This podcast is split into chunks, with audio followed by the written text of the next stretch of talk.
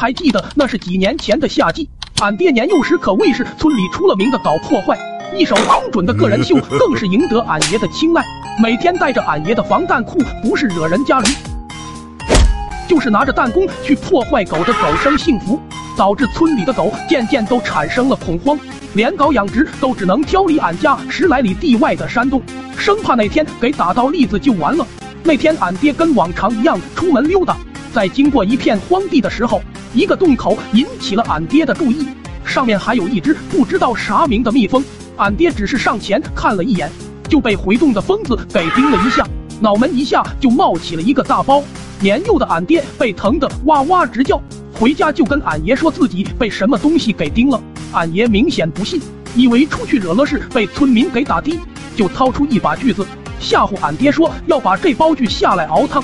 这把俺爹当场就给吓晕了过去。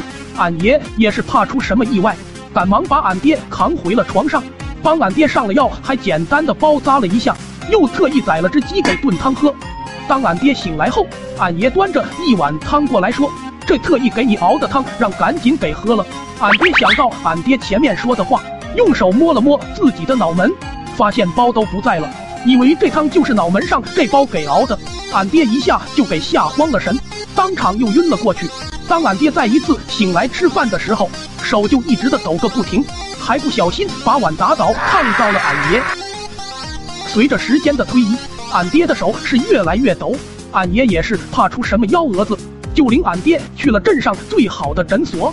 医生，医生，俺这好大儿手抖得跟发电机似的，有没有啥方法能让他不抖啊？去了就好了。年幼的俺爹又再一次被吓晕了过去。当醒来的时候，连脚也开始抖了起来。当时旁边也没啥人，俺爹一个人就抖了出去。